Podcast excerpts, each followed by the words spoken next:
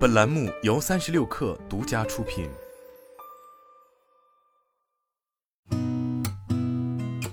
八点一刻，听互联网圈的新鲜事儿。今天是二零二三年六月十四号，星期三，早上好，我是金盛。据知情人士透露，目前郑州富士康正在试产 iPhone 十五系列，要招聘一批工人进场，但进展不如人意，还远未满足人力需求。据外媒报道，知情人士称，运动科技公司 Keep 计划最早于本月在香港上市。三月份，Keep 再次向港交所递交招股书，拟在主板上市。高盛和中金公司为联席保荐人，此前的招股书已失效。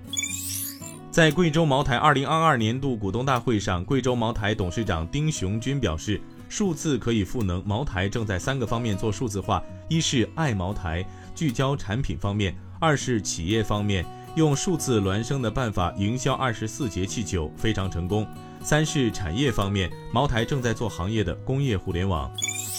三六零正式推出 AI 新产品，三六零 AI 数字人广场拥有两百家虚拟数字人角色，如孙悟空、诸葛亮等数字名人，以及市场运营、程序员等拥有不同职能的数字员工。用户可以选择不同的虚拟角色，和角色进行对话，获取相应回答和建议。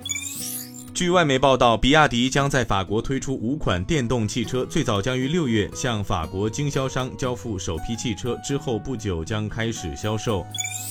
据苏美达能源官微，苏美达能源与土耳其 Smart 集团签署新一期合作框架协议。该协议包含光伏产品原材料供应、光伏装备解决方案、光伏组件分销和光伏项目合作开发以及 EPC 建设等多方面内容。